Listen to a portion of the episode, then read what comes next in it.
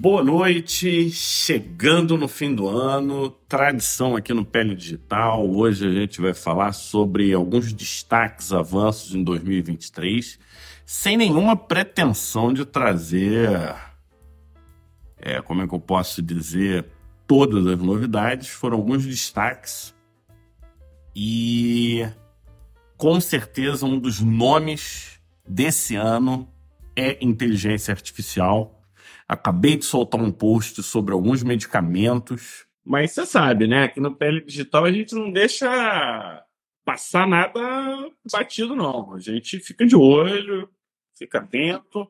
E a gente fez um mix, né? De algumas coisas dermatológicas, outras coisas nem tão dermatológicas assim. Agora, a medicina da caixinha não existe mais, não, Omar.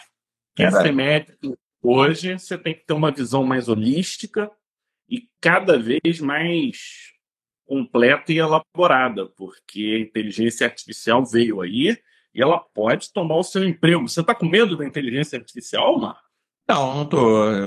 Estou animado. Acho que vem. Vamos ver aqui na nossa live de hoje. A gente já falou sobre isso em lives anteriores, mas eu acho que vem para ampliar a nossa capacidade de, de raciocínio, né, de diagnóstico, trazendo aquele hardware, mas o software, aquele, aquele toque sutil do diagnóstico, acho que continua com o médico, continua com o dermatologista. Então, acho que vai acrescentar.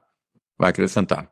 Hoje é top 10, não é top 5, então já vamos começar. Bom, começando para. ou você quer fazer algum comentário? Desejar um Feliz Natal, nem te dei um Feliz Natal. Verdade, verdade. Deve ter sido ótimo por aí. Feliz Natal pro pessoal. Você gostou do nosso post de Natal? Gostei muito da árvore de Natal, e mas eu te mandei aí Feliz Natal para o Baixinho, para vocês, para o Matheus e para o Cheddar. Do novo... Natal, não vale, tem que é. do, do, Natal tem que ter do Natal. E Cheddar, para quem sabe, o novo gato do, do, do Fábio, que eu apadrinhei, é. né? Então eu mandei Feliz Natal para ele. Padrinho. Mas, pessoal, é, vamos lá, porque hoje vocês estão aqui para ver os top 10 de medicina em 2023, selecionados pelo Pele Digital. E aí, você quer que eu comece, Fábio? Começa aí, fala, fala do Nobel. Eu acho que esse foi um prêmio então, reconhecido. Meu top e... 10. A gente vai fazendo assim, vai revezando. Eu falo um, o Fábio fala outro e a gente vai até o um, tá? Então, top 10 que eu separei hoje para vocês. Prêmio Nobel de Medicina 2023, vacina de RNA mensageiro. É, para quem acompanha a vacina, vocês têm, têm aulas de vacinas aqui, a gente tem um curso inteiro de vacina, de vacinologia aqui dentro do Pele Digital. Vocês já sabem que existem três plataformas de vacina, três. É, e a vacina de RNA mensageiro é a terceira plataforma.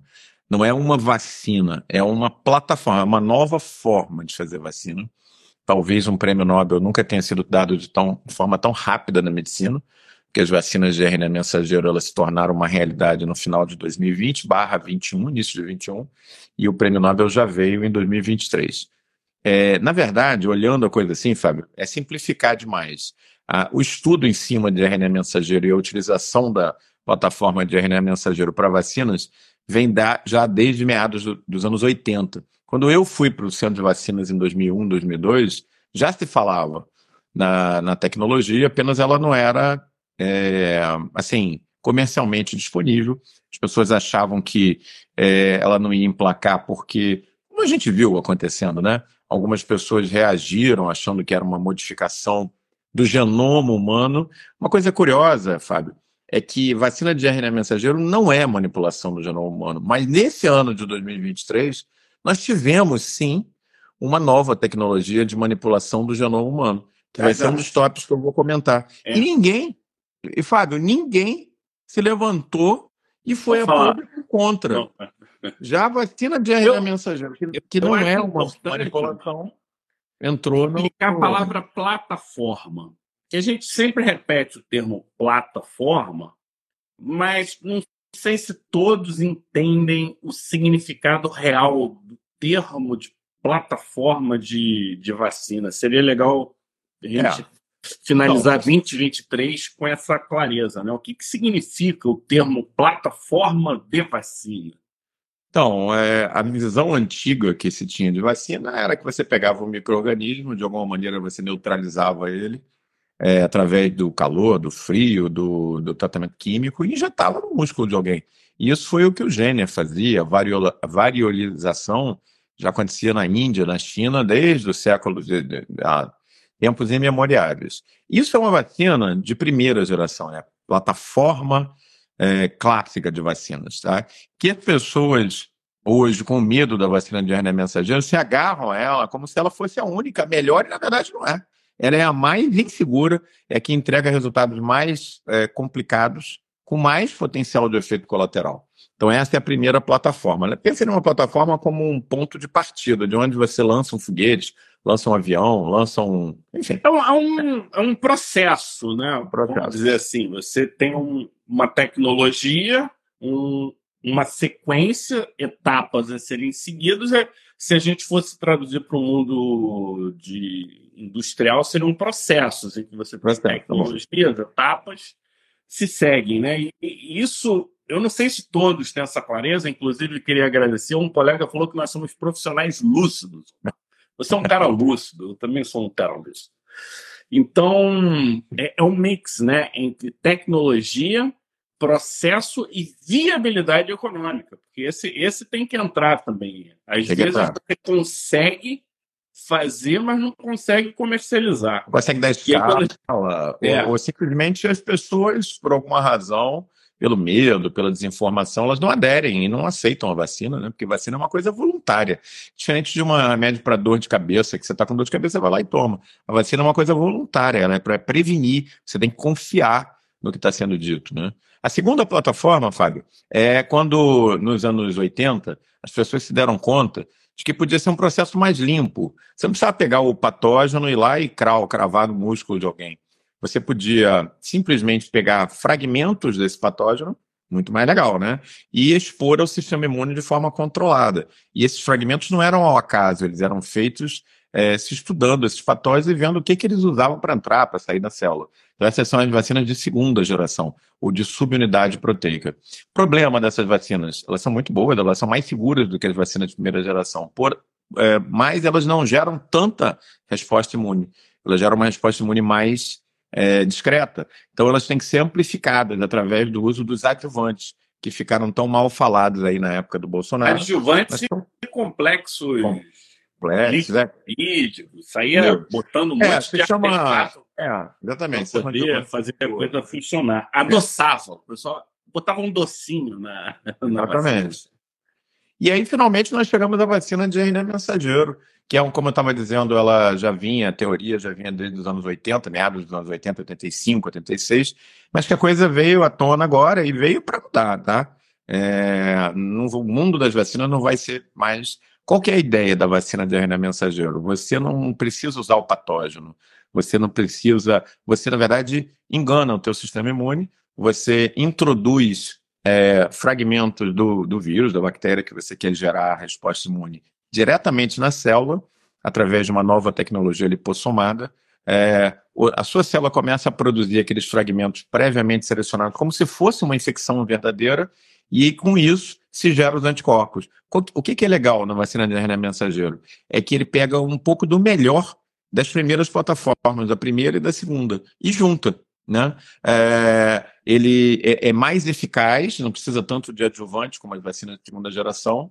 Ele traz é, o patógeno propriamente dito, mas na verdade é o material genético do patógeno, parte desse material, como numa vacina de primeira geração.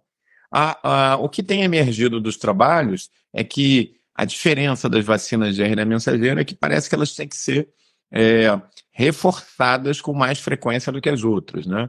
Elas até agora não entregaram uma proteção que dure 10 anos, 15 anos, 20 anos, como acontece com o tétano, como acontece com a vacina de zoster e tal. Então, provavelmente no futuro a gente vai ter um mix de vacinas em que em algumas circunstâncias que você precisa de uma proteção mais a longo prazo, você usa talvez vacinas de segunda geração, e quando interessa para você uma, uma, um desenvolvimento de vacina mais rápido, uma resposta ali mais pontual, você pode ir com a vacina de RNA mensageiro. Foi um grande avanço. Prêmio Nobel de 2023, a gente tinha que abrir aqui os nossos top 10 falando desse assunto. Então, nesse top 10, a gente meio que fechou um processo né, de anos e anos e trazendo possibilidade. No top 9, eu escolhi um tema também, Omar, que de certa forma é uma, uma combinação, que é o skincare por microbioma ou microbiome skincare. A gente viu, e, e, a gente fala aqui no Pele Digital, desde, os, desde o primeiro ano do Pele Digital, a gente fala de microbioma. A gente está falando de, só na pele, trilhões de bactérias. Discutimos aqui que o microbioma ele não é um, uma superfície é, que ela é contaminada por bichos. Na verdade, nós somos holobiontes, nós somos igual ao Recife. A gente tem um ecossistema que funciona com a gente. Árvores, Recife, ou seja, você tem um, um complexo de vidas ali. A gente aprendeu que o microbioma ele não é passivo, ele acaba entrando no processo de defesa, né? E alguns chamam da quinta ou sexta camada da, da pele, depende de quantas camadas você vai considerar. E durante esse processo evolutivo, conceitos foram mudando. Então, a relação entre diversidade de microbioma inversamente relacionada a processos inflamatórios, a gente também aprendeu. Quanto menor a diversidade, mais inflamado fica o organismo e aquele determinado órgão. Serve para pele, serve para trato gastrointestinal. Mudamos também o conceito. Vamos pegar a acne, né? A acne ela saiu de uma doença inflamatória em que o cutibactério entrava por último para uma disbiose que leva a uma inflamação da unidade pelo sebácea. E só que faltava um detalhe, Omar, nessa história toda aplicabilidade clínica desse tipo de conhecimento, né? Porque a gente foi acumulando esse conhecimento, foi acumulando, acumulando, e o que, que a gente faz com isso? Cetoconazol para caspa, né? É, é, então a gente avançou. Você trouxe ano passado, né, no, no destaque do Congresso, um início de estudo em que o pessoal usava diferentes cutibactérias. Então, que, que a gente teve? Avanços na terapêutica. Então, além desse estudo do, de usar, é, é, aplicar esse conhecimento. Então, vou pegar alguns exemplos. Lactobacillus plantarum, Cutibacterium acnes não patogênicos, sendo utilizados para tratar acne e melhorar a qualidade da pele. A gente entendeu o vice-versa também. Então, você pega, por exemplo, tratamentos imunobiológicos para dermatite atópica, Omar, você recuperando parte dessa diversidade do microbioma, mostrando que você tem uma mão dupla. O microbioma influencia você e você influencia o microbioma com produtos ativos. E com isso, a gente tem tratamentos pós-bióticos, ou seja, você pega derivados como princípio princípio ativo, ou seja, do bicho, a gente começa a produzir as drogas, os cremes, as medicações, ou seja, grande parte dos antibióticos e grande parte dos quimioterápicos eles vêm de, da natureza, né? Então a gente olhar para o nosso próprio microbioma e o que cada um produz é fantástico. Você já ouviu falar do Epilobium fleischeri? Ninguém nunca ouviu falar disso. E um dos peptídeos produzidos por ele por exemplo, é utilizado para tratamento de algumas doenças. Eu não, eu não entrei em detalhes aqui para não ficar muito longo, né? E outro, outro aspecto, qual que é o papel, por exemplo, da hidratação, do, de algumas substâncias para a diversidade do microbioma? Então, a gente também está começando a olhar isso. E não tem o tea tree oil, que toda hora, de vez em quando ele aparece né, para alguma coisa. E aí eles fizeram um tratamento em recém-natos com tea tree oil e parece que ele melhora é, e, e, ajuda a recuperar na diversidade do microbioma. Em parte cesáreo, por exemplo, a gente sabe que existe uma prevalência de Staphylo aureus e seria uma, uma das possibilidades. E, por fim, skincare, propriamente dito, com microbioma, ou seja, maquiagens, hidratantes faciais, protetores solares, utilizando ou um agente ou uma substância deles, né, um pós-biótico ou até um pré-biótico, compondo e melhorando características biofísicas da pele. Estamos é, numa fase preliminar, mas já tem no mercado maquiagem, já tem no mercado é, produtos é, tópicos e alguns já estão disponíveis para gente, para prescrição. Né? É, como é que você está vendo um microbioma terapêutico, vamos chamar assim? É, eu acho que o interessante é que a indústria farma tem é, prescrutado o mundo aí atrás de novos ativos. Você falou muito bem, boa parte dos antibióticos, imunossupressores, a gente já falou sobre isso aqui, sobre a origem da ciclosporina, sobre de onde vem a rapamicina, né? Os caras foram até a ilha de Rapa Nui, atrás de uma planta em cuja raiz estava um fungo que levou a rapamicina. E aí fica todo mundo aquela história de biodiversidade da floresta amazônica e tal. E o que o Fábio está trazendo é que às vezes você não precisa ir tão longe nem tão fundo. Basta ir na pele da gente para achar esses princípios ativos. E faz todo sentido, né? Porque são patógenos, são patógenos não, são parceiros, saprófitas, saprobos, que estão ali na nossa pele. Faz todo sentido que eles sejam benéficos, senão eles não estariam vivendo junto com a gente. Então, acho que é legal, é uma revolução aí que se aproxima, né? Talvez de produtos dermatocosméticos, dermatológicos mais biocompatíveis com a pele humana, né? É, utilizando essa abordagem que me parece bastante inteligente, né? É, o, desafio para mim vai ser a gente conectar tanta informação, né? Porque a gente está falando de diversos patógenos, então a, a, a, a gente aprendeu que no fim o que importa é a carga gênica daquele determinado ambiente, ou seja, quanto da substância A com a B, com a C, com a D, vai unindo tudo isso e, e, e o resultado final é que dá o, o, o número, o, o efeito, o que quer que seja. E isso vai conversar com um dos destaques de hoje, então se vocês estão aqui com a gente, vocês vão ver como os destaques eles vão se conectando. E no nosso top 8, eu queria que você. A gente falou de RNA mensageiro, né? Agora eu quero falar de terapia genética, propriamente dita, né? O Isaac Asimov, em 1980, perguntaram dele, né? E, eu, e um dos comentários que ele fez, ele fez dois comentários muito interessantes. Um, ele falou que terapia genética, isso, ou gênica, ou genômica, não sei qual é o melhor termo, vai acontecer. É só uma questão de viabilidade tecnológica. Isso ele já tinha falado. Viabilidade bioética, né? E também tem as questões éticas. Ele não estava muito preocupado com ética, não. Ele estava preocupado com tecnologia lá na, na fala dele. E a segunda, sabe qual foi o comentário? Eu acho que eu já falei aqui, mas não custa nada a gente repetir. Ele comentou, em 1980, alguma coisa, ele comentou: no futuro, cada um de vocês vai ter um, um canal de TV seu, próprio. E olha o, o YouTube, a gente aqui no Instagram, tendo o nosso próprio canal, em que a gente faz a comunicação é. Verdade. Então, olha só, no nosso top 8 de hoje, aconteceu uma revolução nesse ano de 2023 que, se você não está atento, você talvez não tenha percebido. Se falou tanto das vacinas de RNA mensageiro como se elas tivessem a capacidade de mexer no genoma humano, que não é uma realidade. O, o fluxo de informação genética ele vai do DNA para o RNA, nunca o contrário.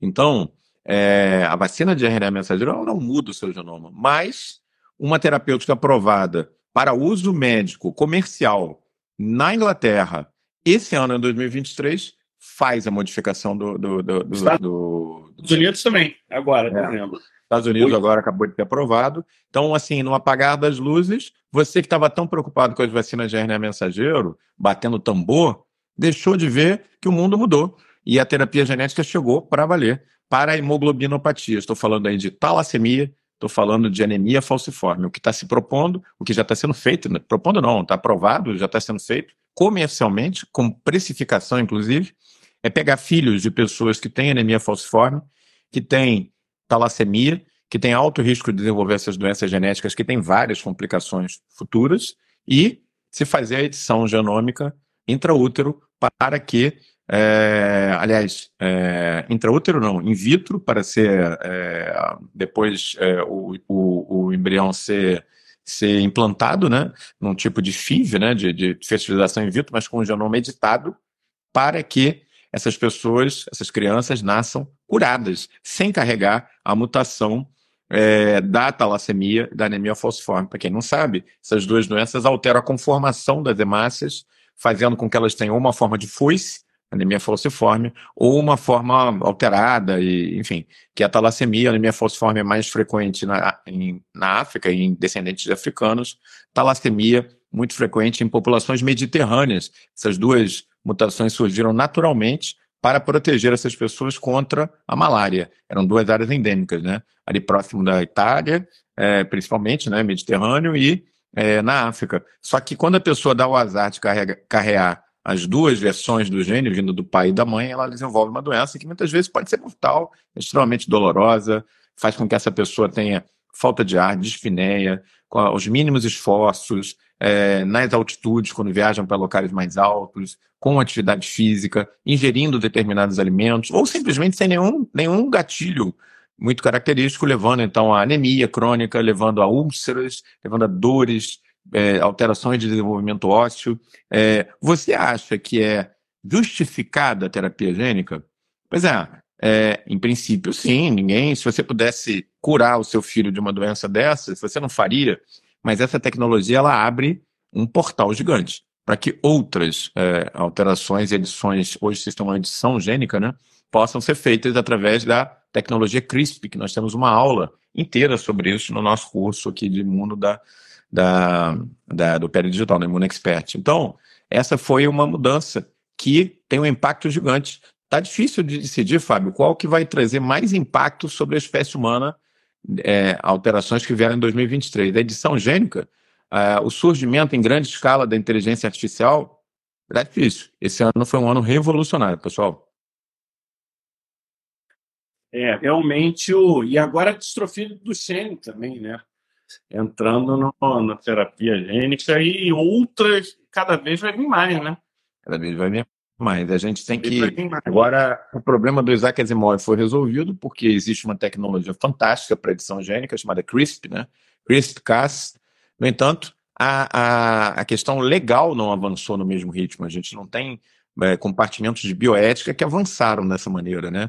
É, só para posicionar vocês, houve um em 2019 foi preso um é, cientista é, chinês que fez uma edição gênica sem nenhum tipo de autorização é, pegando dois embriões, o pai era HIV positivo, a mãe não era, ele alterou um receptor de superfície para que os linfócitos dessas crianças não expressassem um determinado receptor de superfície, chamado CCR5, para com isso reduzir o risco de infecção pelo HIV.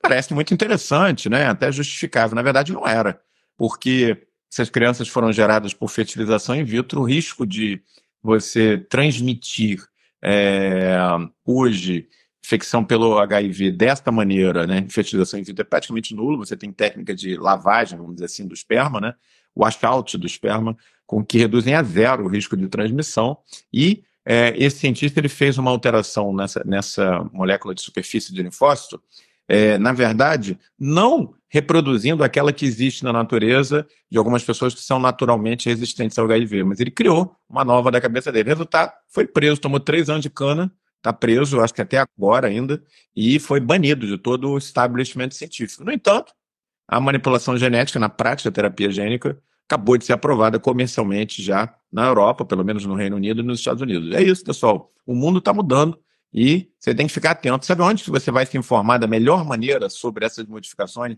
em tempo real, com essa proximidade que a gente sempre traz aqui e na sua língua? É aqui no Pele Digital, não é isso, Fábio? É, não tem lugar melhor não, minha mãe já fala. O... o e agora? Nossa, é sete agora? Top agora, sete? Sete. Eu fiquei, é, o Fábio me passou aqui a lista dele, eu, esse eu estou querendo ver. Um antidiabético para tratar doença de Parkinson, para abordar doença de Parkinson. Olha só, quando eu era estudante de medicina, eu fui formado 10 anos antes do Fábio, eu ouvi meus professores falando, cara, vai fazer geriatria, gerontologia, que é a medicina do futuro. Cara, muito pouca coisa Muita coisa mudou na medicina, mas na gerontologia, na, na geriatria, ainda continua o problema das doenças neurodegenerativas, doença de Alzheimer, doença de Parkinson. Nesse ponto aí a coisa avançou pouco. E aí você vem com essa novidade disruptiva, Fábio. Conta aí pra gente. Não, você já trouxe o, o antiherpético, né? Ajudando aí no, no Alzheimer, não foi isso que você falou para gente? É, o que acontece? Tem uma.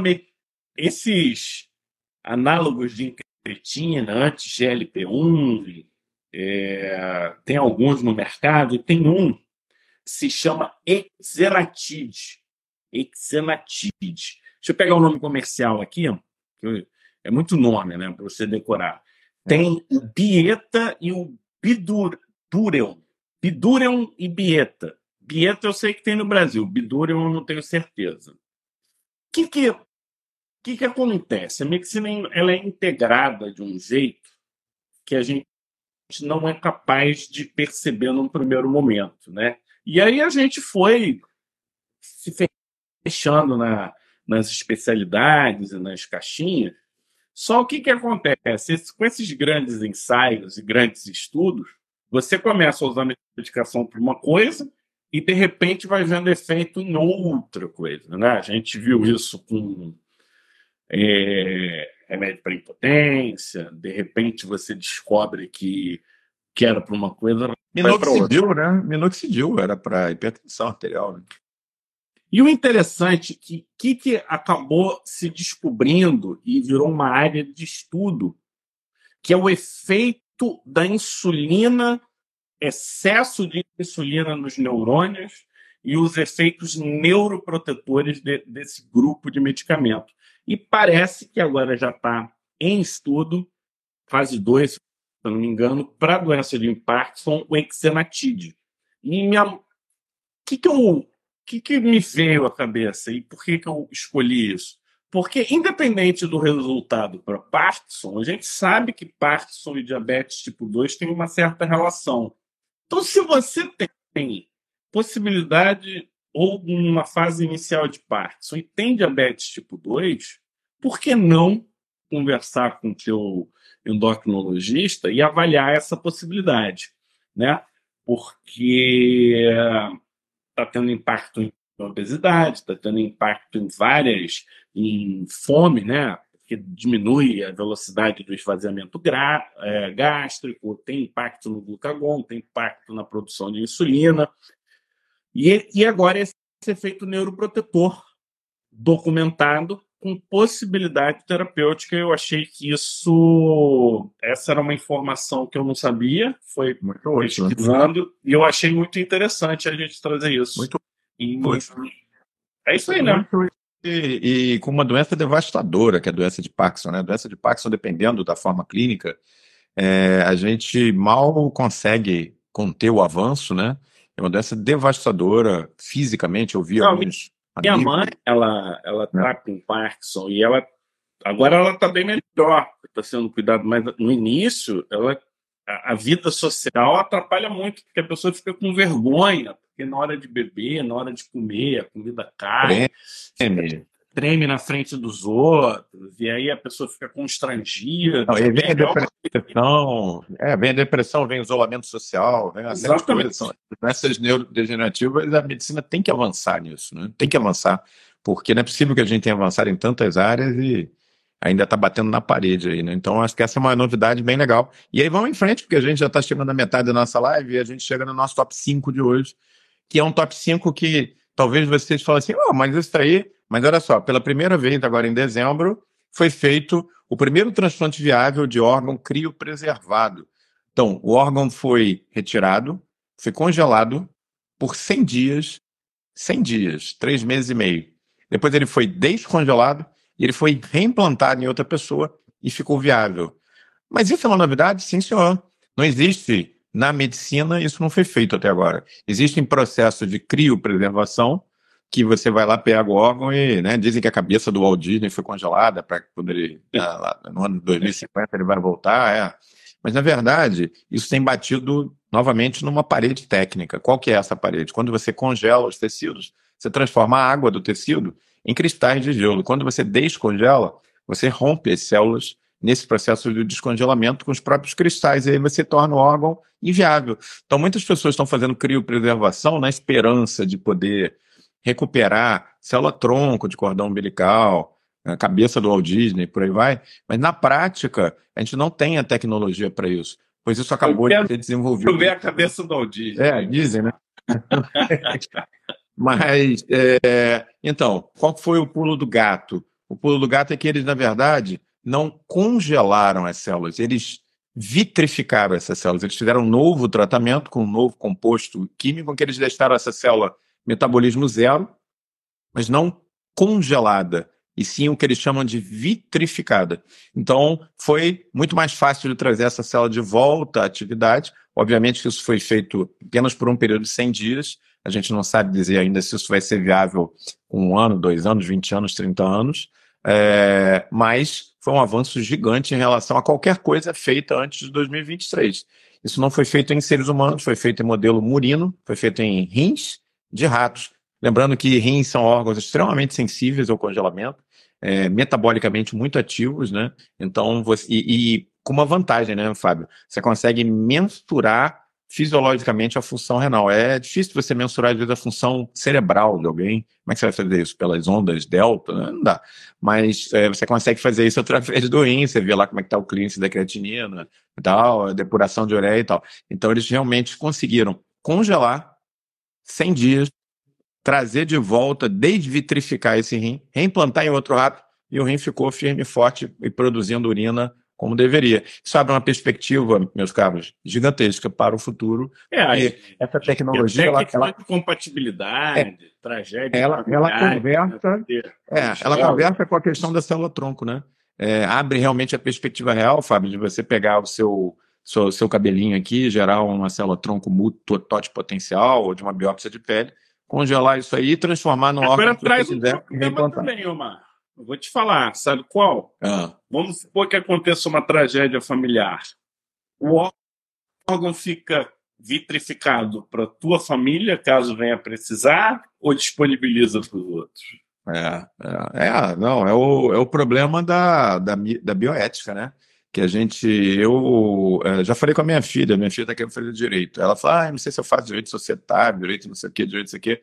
Eu falei para ela, eu acho que se eu fosse fazer direito agora, eu faria a área de bioética. Eu acho que é onde a coisa vai expandir, né? Porque a gente tem a tecnologia. Ah, dá, dá a dica para ela ganhar dinheiro.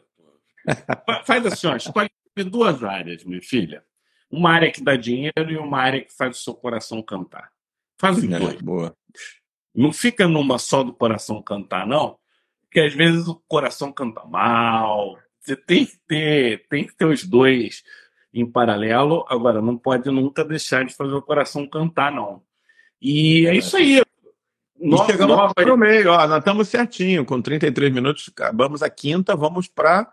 É isso? Um, dois, três, quatro, cinco, é. Vamos para quatro. Vamos, vamos seguir em frente aí, porque senão vamos. a gente não tem. Agora, é, essa aqui, é, bom, o Fábio vai explicar, é o top 3 dele de hoje, a gente está fazendo, lembrando, em, em, ordem decrescente, né? Começa no 5, vai até um. Conjugados ADC.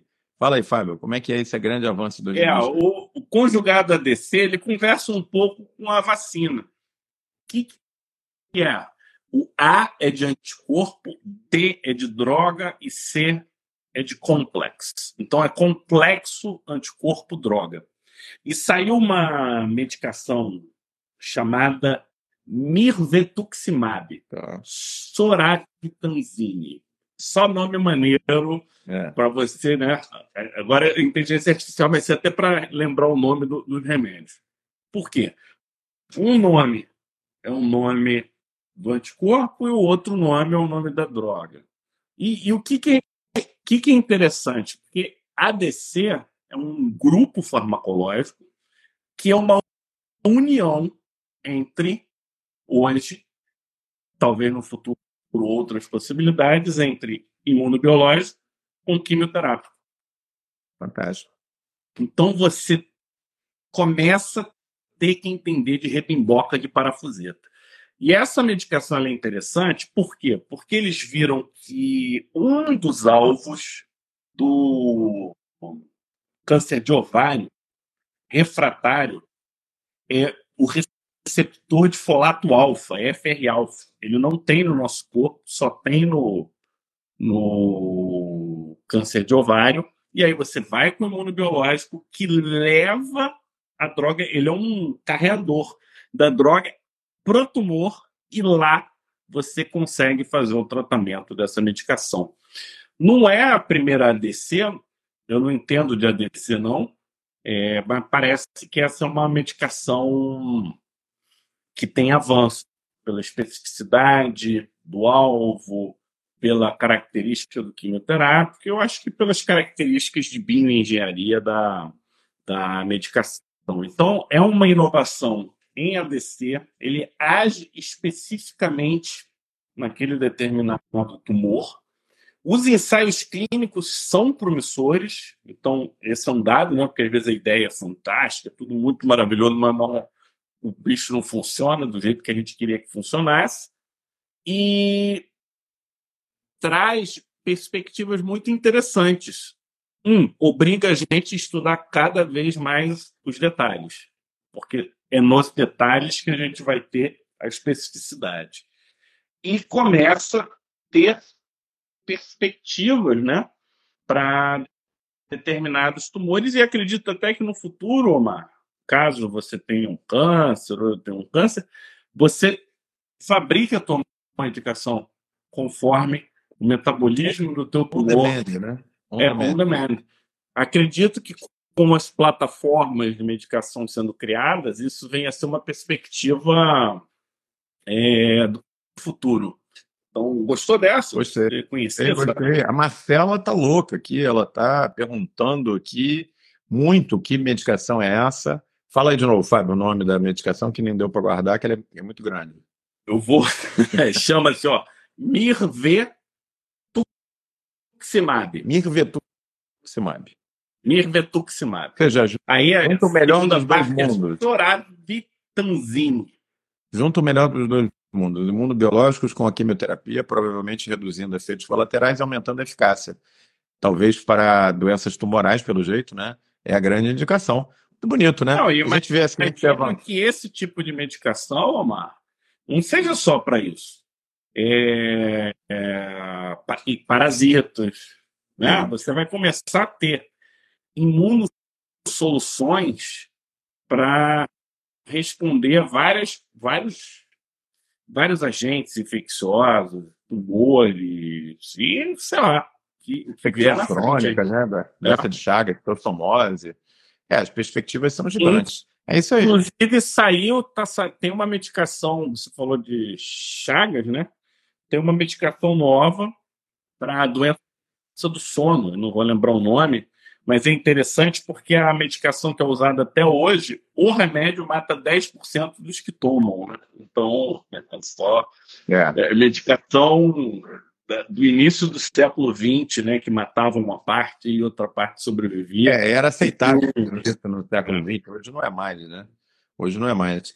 Muito bom. Vamos seguir. Olha só, eu chego aqui ao meu top, meu top 2 de hoje. A gente já está aqui na nossa batida e eu vou trazer uma, um trabalho sensacional que foi publicado agora no final do ano. Regeneração de membros com bioreator vestível. Tem um nome comercial, chama-se Biodome. O que, que os caras fizeram? Eles pegaram é, os sapos, né? Pegaram lá os anfíbios, que são notórios por causa da capacidade de recuperação de membros, estudaram é, quais eram os, uh, as moléculas presentes uh, ali naquele cuto, né? depois que era amputado, por exemplo, a patinha do, do, do, do sapo. E aí eles pegaram esse coquetel de é, substâncias químicas, pegaram um camundongo, deram uma amputada no braço do camundongo, na, na patinha do camundongo, Felizmente tem essa parte aí que é meio cruenta para quem gosta muito de camundongo. E aí eles é, colocaram essas substâncias no coto do camundongo e vestiram nele uma roupinha, que é esse biodome, que faz com que aquela substância seja aplicada continuamente na pata do camundongo, sem que ele consiga lamber, tirar e tal. O negócio fica preso, como se fosse uma luva, né? Na, na pata do camundongo. E houve, o que, que eles conseguiram no final? Regeneração completa do membro. Isso é uma coisa fantástica, né? Quantos milhões de pessoas existem no mundo hoje com é, é, membros amputados, sem perna, sem braço, lesões por causa de guerras? Olha só quantas guerras a gente tem aí acontecendo no mundo hoje, Ucrânia, é, Palestina. é, só você vê aqueles veteranos americanos, russos e tal, se a gente pudesse recuperar, né, é, viavelmente esses é, membros com um biodome, que é uma vestimenta que você coloca no local onde houve amputação e você expõe, então, a, a, essas substâncias previamente estudadas para que haja a recuperação. Isso não foi feito ainda em seres humanos, o protocolo é novamente em murinos. Lembrando né, que o protocolo vem sempre, é, passa pela etapa sempre de, de ratos, de murinos, antes de chegar a gente, né? Mas uma vez isso comprovado e bem desenvolvido, o, é, é o nome, Biodome, realmente ele é, com certeza, um dos grandes avanços de 2023. É fantástico essa abordagem. Né? É, e, e, sem. Eu não sei se o pessoal sabe, mas a gente escolhe independente, né? A gente só.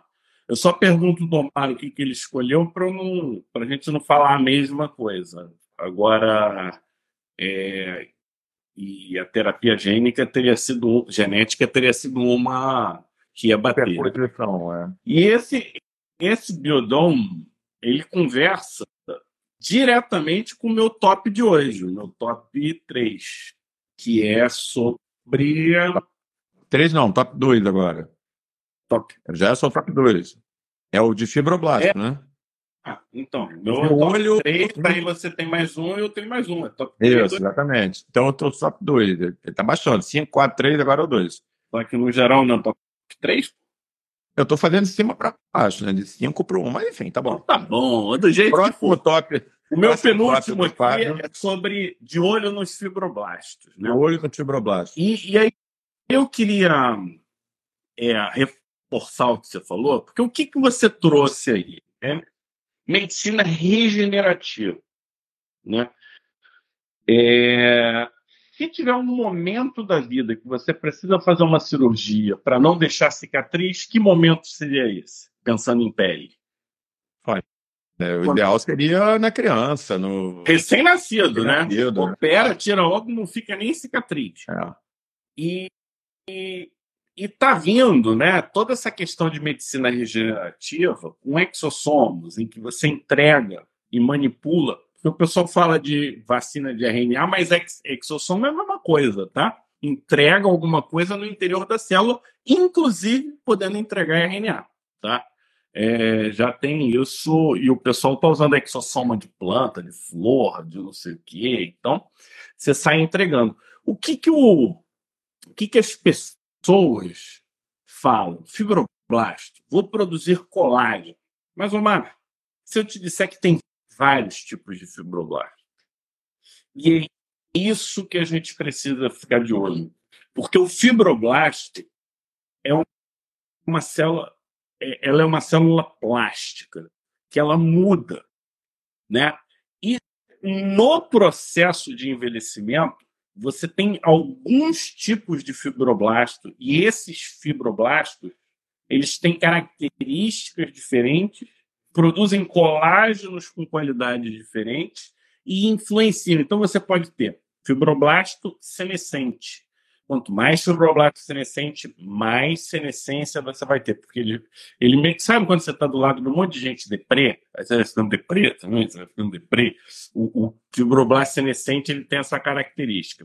Tem o miofibroblasto, que ele também tem uma característica ruim, colágeno ruim, pele de qualidade ruim, e isso tudo vai aumentando a quantidade de fibrose. Tem gente né, que produz cicatriz pior, cicatriz. Por quê?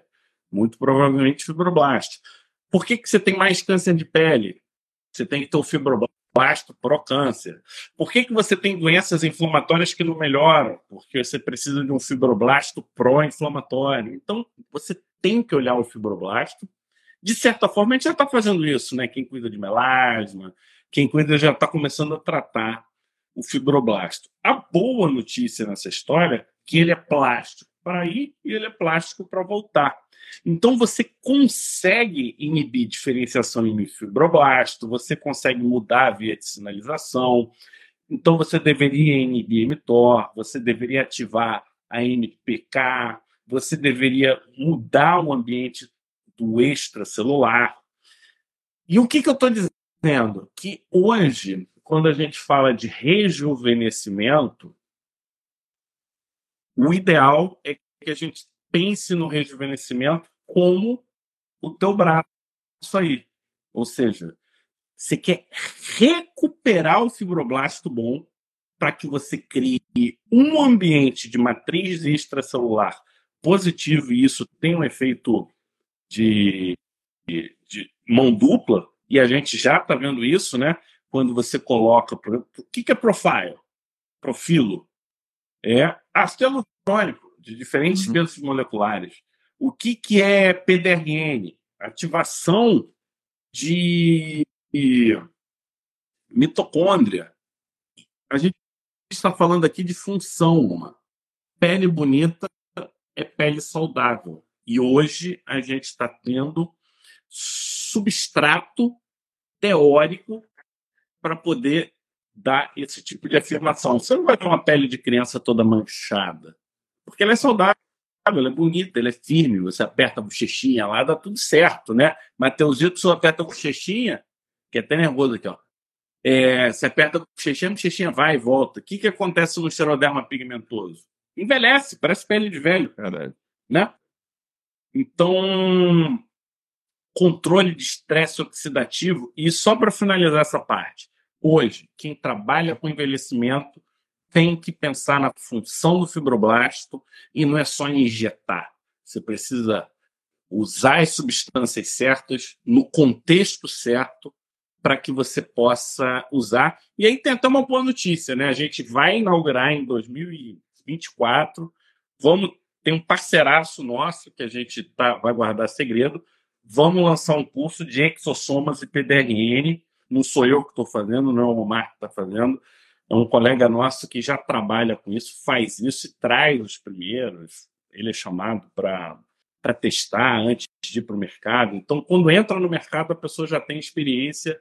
É um super avanço e não dá, né? Pra... Acho que essa é uma notícia extra, né? O, o Digital ele vai vir em 2024 com um braço de estética muito mais forte e muito mais é. contundente, porque a gente entende que a medicina é uma só. Gostou do fibroblasto? Gostei. o pele digital vai, vai vestir um biodome, né, um biodome desse aí que a gente estava falando. Ele vai vir fortão na área de cosmetria quem vê, quem acompanha medicina e, e, e, e, dermatologia sabe que essa é uma área fundamental. Então a gente vai ter aí um reforço de peso, alguns reforços de peso para o time do Pele Digital para 2024 na área de cosmetria. Não deixem de acompanhar a gente aqui, mas vamos em frente, que a gente está chegando ao finalzinho da nossa live e nós dois selecionamos o top 1 de cada um para a live de hoje. O meu top 1, ele é um pouquinho diferente, um pouquinho fora da caixa. É, Vou contar uma história rápida para vocês e por que, que eu selecionei esse como top 1. Para mim, o, talvez o avanço mais importante da, da ciência, da medicina, mas da ciência como todo em 2024. É, uma das coisas que mais fascina o ser humano, com certeza, é a gente entender a nossa origem, de onde a gente veio, né? E, e graças a pesquisas aí nos últimos 50, 60 anos, a gente tem hoje um corpo de evidências muito intenso, mostrando que nós viemos de é, antecessores que habitaram a África lá milhões de anos atrás, 2 milhões, 2 milhões e meio de anos atrás. E existe um dado fundamental nesses estudos que mostra que os nossos antepassados eles, eles é, passaram por um processo muito característico, que é um processo chamado encefalização. Ou seja, conforme o tempo, né, os estudos, as descobertas fósseis foram acontecendo, 3 milhões, 2 milhões e meio, 2 milhões, se aproximando dos tempos atuais, houve uma tendência de encefalização, cada vez mais os crânios aumentando, até que chegou no Fábio, que é o supra-sumo do Homo sapiens, que tem aí 1.500, cabeçudo, tem 1.500 centímetros cúbicos de massa encefálica, e nós saímos de uma origem muito mais humilde, porque os nossos antepassados de 2 milhões, 3 milhões de anos não tinham mais do que 400 centímetros cúbicos, ou seja, a gente multiplicou por 4 a nossa capacidade craniana. Portanto, Fábio, existe uma regra de ouro que é quanto maior o cérebro, maior a encefalização, e isso traz uma série de consequências. Socialização, surgimento de, é, de, um, de, uma crença no, no pós-vida e por aí vai. Eis que, em 2023, houve uma descoberta absolutamente disruptiva. Acho que isso a gente pode usar para esse termo de uma maneira impressionante. É, foi publicado uma série de artigos em 2023 sobre um novo achado de fósseis no sul da África, tá? numa, numa caverna chamada Naled. Daí o nome desse antepassado ser Homo Naled. Bom, é, o espaço dessa caverna era muito pequenininho, então houve um, um chamamento para a comunidade científica em 2016, em que se procuravam paleoantropologistas, pessoas que trabalham com registro fóssil, mas tinham que ser até 45 quilos, olha que loucura, e fininhos, pequenininhos, para poder entrar no diabo da caverna, que era mínima. Bom, obviamente que praticamente só mulheres preenchiam esse requisito, é difícil um homem pesar tão pouco na idade adulta, então mulheres de pequena proporção se prontificaram e essa caverna foi estudada e, e prescrutada por paleo, paleo, é, paleontólogas femininas. O que se descobriu nessa caverna, foi publicado em 2023, é absolutamente arrebatador. Se descobriu uma série de esqueletos de antepassados humanos, cujo nome é Homo naledi, foi dado esse nome, é, que enterravam seus mortos, os corpos foram encontrados em posições ritualísticas, enterrados, portanto, cavaram lá dentro, colocaram o esqueleto inteiro, ele se fossilizou. Nas paredes das cavernas, marcas é, feitas com pedras. Na mão dessas criaturas, pedras ainda é, lascadas, porque eles usavam as pedras para fazer os seus procedimentos todos. Mas aí é que veio a, a, o resultado absolutamente inesperado. Esses fósseis foram datados e eles têm apenas 100 mil anos, ou seja, eles são no mesmo momento em que o ser humano moderno já vivia na África. Só que a capacidade cerebral desses animais era mínima. O cérebro deles era do tamanho de um chimpanzé. Não tinham o quociente de encefalização. O, o tamanho médio do encéfalo desse do Homo naledi era de 400 centímetros cúbicos, ou seja, um quarto do tamanho da, da cabeçona do Fábio e da minha. E, é, para terminar, então, o meu top 1 de hoje. Não, um quinto. É, às vezes, é, às vezes da, da origem mais humilde vem o que a gente não imagina. Então, a gente sempre se colocou como o pedestal máximo da evolução humana, graças à nossa capacidade cerebral de inventar tecnologia gênica, de inventar foguetes, de inventar, enfim, política, democracia. Mas, na verdade, é, talvez encefalização não seja a melhor resposta para a inteligência. A inteligência ela pode vir em qualquer lugar. O Homo Naled ele mostra, ele é uma janela para o passado, mostrando que existe muito mais é, nas nossas vidas do que simplesmente cérebros maiores, né? A capacidade social, a capacidade de ter uma visão do, do, do além da vida, de, de, cuidar dos seus entes queridos, de levar esses entes queridos para dentro de uma caverna quase inacessível, de enterrá-los, de marcar na parede é, marcações ideográficas, há 100 mil anos atrás, feito por um outro ser, ser do, do gênero Homo mas que não era o Homo sapiens, é absolutamente fantástica e é, questiona todas as nossas crenças sobre o que, que nos torna humanos. Então, para mim, esse é o top 1 2023 em, em ciência. É, esse aí foi tão complicado que eu nem entendi muito, não. O, o que você quis mostrar aqui que cabecinha pode ser inteligente, porque eles tinham hábitos que teoricamente aconteceriam só nos cabeçudos, é isso? É, isso aí. Ah, beleza. E isso tem um, um, ponto interessante, né? Porque as pessoas sempre associaram a, a produção de melanina com fotoproteção, né?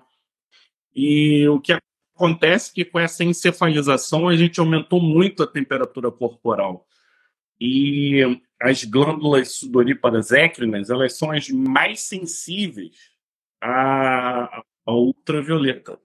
Tanto é que você tem um halo de melanina, às vezes, só no entorno, para proteger ali do ácido siríngeo, né?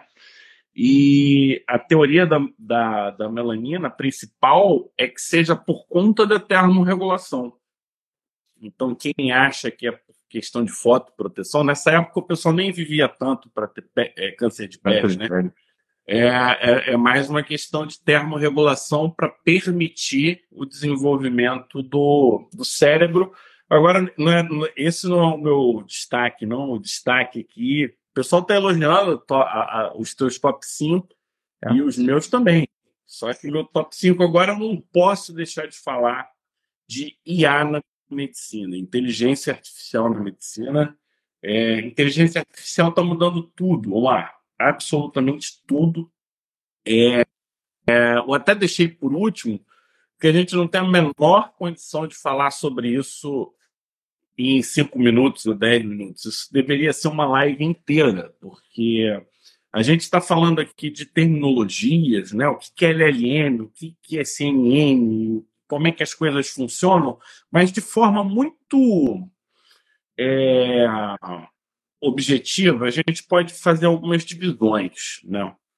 Então, a inteligência artificial pro diagnóstico, esse talvez seja um dos pontos mais realistas assim para para a gente. Você já pode usar a inteligência artificial para o diagnóstico agora. Inclusive, a gente teve uma, é, uma atividade ao vivo do Dermato Expert, em que a gente começou.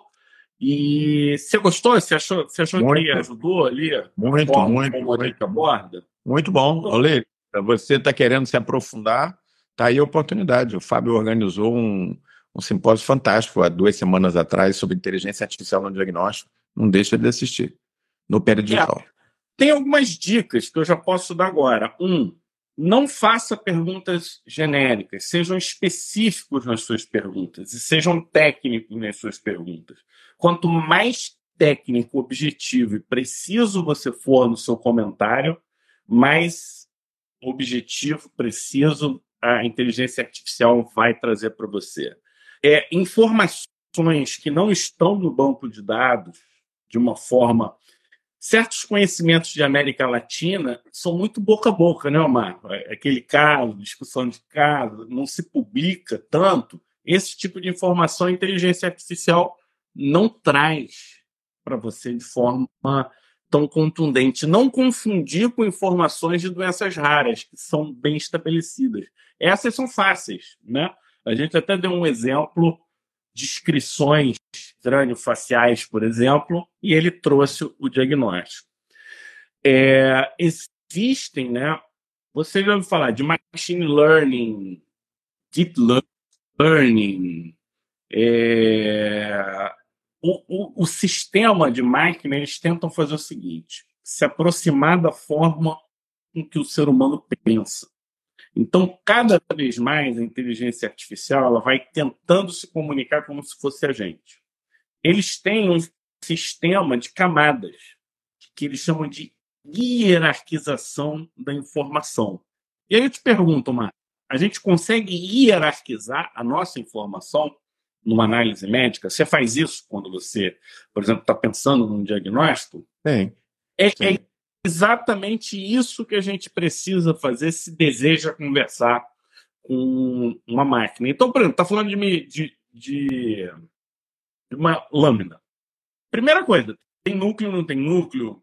É, é mais eosinofílico ou é mais basofílico? Tem grânulo ou não tem grânulo? O tamanho é A, B, C ou D? Ele vai montando todas essas informações e vai construindo as hipóteses. Só que a gente está falando de uma capacidade de unificar informação muito além da nossa, pelo menos no primeiro momento. Porque o que, que faz o grande especialista? Né? Quem que é o grande especialista? O grande especialista, o cara que é maestro, o cara que é Flórida, é o quê? É quem consegue transformar 5, 10, 15, 20, 200, 200 categorias e processar como se fosse uma coisa só. É... Isso demanda muito tempo, muita experiência para um ser humano conseguir fazer o que você faz hoje na dermatologia. Jamais um residente seu, por mais estudioso que ele seja, ele vai conseguir processar a informação como você processa. A inteligência artificial consegue aprender isso num, num ritmo que a gente não consegue. E traz para a gente conexões do tipo. Lembra aquelas coisas de estudo de HLA? Ah, HLA pode, mas não pode, pode, mas não pode. A inteligência artificial hoje faz assim: olha aquele HLA no contexto de todo, todo o genoma daquela pessoa, e aí ele traz aquela informação. Então, um bom guia, hoje, no momento que a gente se encontra, nós somos o guia da história. A gente, a gente passa a informação para a inteligência artificial e é a inteligência artificial dada evolutiva. E o que está acontecendo hoje? Hoje, por exemplo, alguns hospitais americanos eles têm um sistema de detecção de sepse. Então, a máquina é alimentada por todas as informações, laboratório, é, tempo real de. Essa tal de terapia intensiva, aí fica, tem um monte de gente que fica na salinha de plantão, né? Tem uns até que ficam na beira do leito, mas a máquina ela consegue em tempo real. Pá, pá, pá, você, com novas técnicas de luz, você consegue, pela luz, vai e volta, você consegue ver como é que está a glicose, como é que. Várias, é, várias medições em tempo real. A máquina ela avisa. Biomarcadores, né? É. Então você consegue ter marcador e, e, tem um, eu não vou lembrar a sigla, mas tem uma sigla que é o seguinte: a máquina ela te dá a resposta e ela te diz por que, que ela deu essa resposta. Porque essa era uma das grandes dúvidas da inteligência artificial. Como é que você concluiu isso, né? Você simplesmente acredita? Difícil, né? Uma tomada de decisão que envolve uma outra vida é difícil. Agora tem uns sistemas que eles dão a decisão e escrevem embaixo por que, que essa decisão foi tomada. Porque a oximetria estava assim, porque não sei o que estava assim, porque nananã está assim. Então, por esse motivo, eu acionei o alarme de sepsis, por exemplo. Então, cara, vou te falar. Quem não acompanhar isso, Omar, é, é, em pouco tempo vai ser substituído. Quem não eu, eu vi umas perguntas de leve, né? Será que a gente vai ser substituído pela máquina? Eu acho que o colega que não dá diagnóstico, o colega que não cria empatia, o colega que não se conecta com o paciente, ele vai ser substituído, porque já tem, já tem maquininha, tá? A Flávia botou num desses grupos aí, botou um vídeo que é a pessoa entra, senta lá e a máquina de estudo. Só que tem um ponto que tem que tomar muito cuidado que na época que você estudava radiologia, que eu estudava radiologia, se chamava-se incidentaloma. Lembra desse termo?